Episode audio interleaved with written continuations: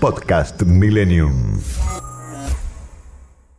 Poco más de 20 grados de sensación térmica y un sol agradable en esta mañana de miércoles. Cerquita ya del final, de primero lo primero, quería aprovecharlo a Carlos Burgueño para definir un poquito cómo está la macro y la microeconomía. Sabemos que a esta hora Carlos Burgueño funciona como, como el Racing de Gago, por eso lo, lo llamamos, ¿eh, Guerrini? ¿Le parece? ¿Cómo le va Burgueño? Buen día. Eh, muy buen día, felicitaciones a todos los hinchas de Racing, Sí. sobre todo al señor Falcón. Mm. Eh, ahora, como presentación... Ah, ¿Qué pasa? eh, eh, no, no, no, Ah. está bien. No, está bien. O sea, que, que funciona bien como el Gago de ayer, como el Racing de ayer, eh, es, Sí, sí, una- es como, un el, halago. como el Lanús multicampeón. Sí, sí. así. Bueno, bueno, bueno, si quiere entrar en ese territorio, entramos. No, pero- no, no, pues, eh, Bueno, como, como el Independiente de, de Domínguez en, en sus mejores momentos. ¿Ha tenido buenos momentos este año o no? Sí, hubo cinco minutos contra Arsenal, eh, pero repartidos, no cinco minutos corridos. Mm. Un minuto en la primera parte del segundo tiempo. en fin. Usted es muy exigente. Usted es muy Sí, sí, sí, exigente. Sí. Sí, sí, sí. Y porque he visto cosas, como dice Menotti, lo que veía antes hoy no lo veo y lo que veo hoy yo ya lo vi. Ahí está. ¿Se puede aplicar a la economía eso, a la macro y a la micro? Eh, sí, sí, Sí. sí, sí, a la macro y a la micro, sí, Sí. A ver, ya ha Eh, visto a ver, to- hay ya- cosas, hay cosas Sí. eh, que están sucediendo en estos días, en estas horas, en es- que yo ya las vi. Claro. Y claro. El, el problema de ser, eh, de tener ya cierta cantidad de años, ¿viste? Claro. Sí, sí. A, a veces me gustaría tener 20, 30 y ser más optimista. Y que, y que todo lo sorprende y que haya una Eh. cuota de esperanza, ¿no? Eh, Claro, no, y ahora sí, vamos a firmar un acuerdo con el Fondo Monetario Internacional que vamos a cumplir, Hmm. que, que, que va a ser bueno y que nos va a llevar a nuestro destino de grandeza. Sí. Eh, a ver, leyendo algunos titulares, eh, veo que hay eh, signos de recomposición de la economía, de reactivación. Eh, ¿Esto lo, celebra el gobierno? ¿Es una reactivación real o es eh, el contraste contra el tiempo de pandemia que hubo una parálisis grande? Bueno, a ver, como sea, como sea, porque la verdad que nadie tiene la verdad como para decir esto es recuperación de la pandemia y esto otro es crecimiento real. Eh, ahí tenés que ir a cada empresa, a cada sector, a cada rubro, eh, para que ellos te cuenten. Si vos hablas con el turismo, por ejemplo, Sí. el turismo dice, tuve un verano fantástico, trabajé a full, eh, todas las habitaciones estuvieron completas, el mejor febrero en más de 10 años, ahora les preguntás, ¿y con esto cubriste lo que perdiste en la pandemia? Te dicen no. No. Claro. Ahora, cuando vos hablas con la construcción, por ejemplo, te- la construcción te dice, mira, estoy ya pasé la crisis de la pandemia y ahora estoy trabajando mejor Mm, y ahora estoy en serio creciendo. Claro. Con lo cual, eso es muy particular y depende de cada rubro, de cada sector, incluso dentro de los rubros de cada empresa. A ver, pa- para nombrar una empresa, Toyota, por ejemplo, está trabajando mejor que en toda su historia en la Argentina. si hubiera otra planta de Toyota al lado de la de Toyota Sí. que produjera las Hilux, Mm. también las venderían. Claro. O sea, venden todas las Hilux que se están produciendo y eh, si produjeran el doble, también venderían las otras. ¿no? Eh, y, y es más, eh, podrían exportarlas todas.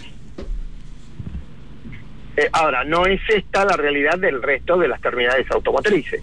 Claro. ¿no? Toyota en particular tiene, eh, entonces la- a ver si hay algún amigo eh, del campo Sí. eh, que nos esté escuchando, Eh. tiene lista de espera para poder conseguir una camioneta. Mira, en O el sea, día, en el día del tambero, muchos te estarán Claro. escuchando y dirán, ¿y, y mi camioneta cuándo aparece? El tambero que ya casi está redondeando el día porque se levantan muy temprano. Sí, sí, ya está, está con ganas de ir cenando ya.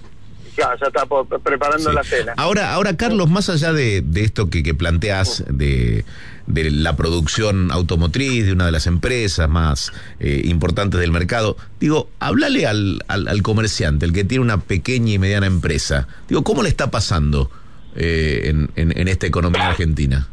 Bueno, nadie mejor que él para saber eh, la situación en la que está. No, yo soy de la idea eh, que nadie tiene que venir a contarle a alguien que tiene una empresa, un comercio o, o, o, o a alguien que labure, eh, yo no le puedo ir a decir, che, vos la estás pasando bien o vos la estás pasando mal, porque esa persona sabe cómo la está pasando. ¿no?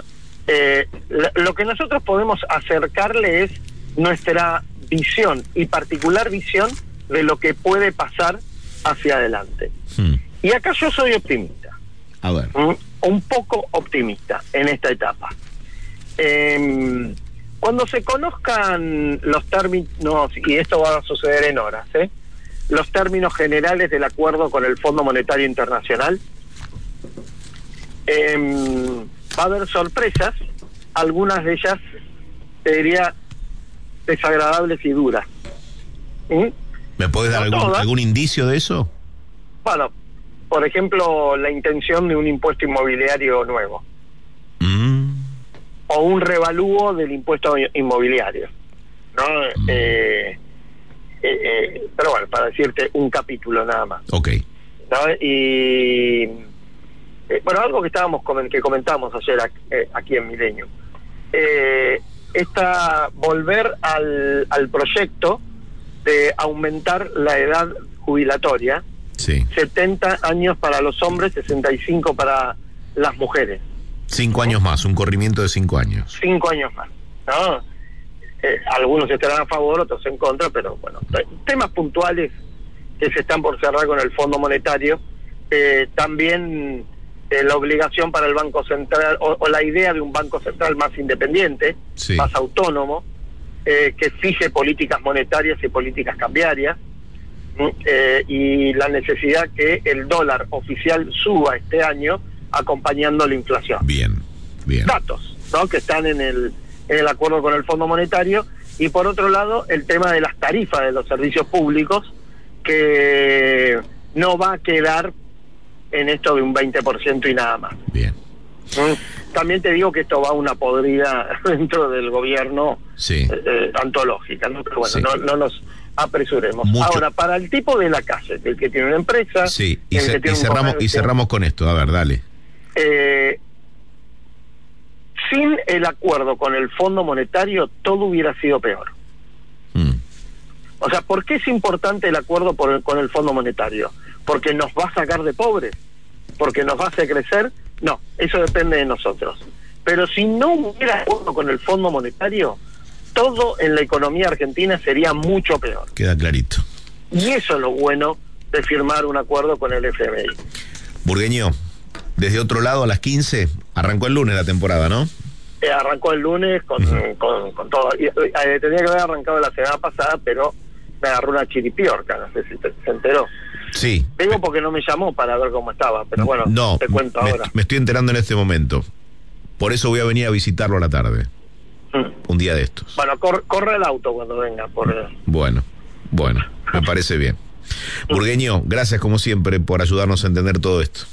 un abrazo enorme a toda la gente mañanera de FM Millennium y suerte para vos también en este ciclo 2022. eh. Gracias, Carlitos. Abrazo, amigazo. Abrazo enorme. Chau, chau. chau. Podcast Millennium.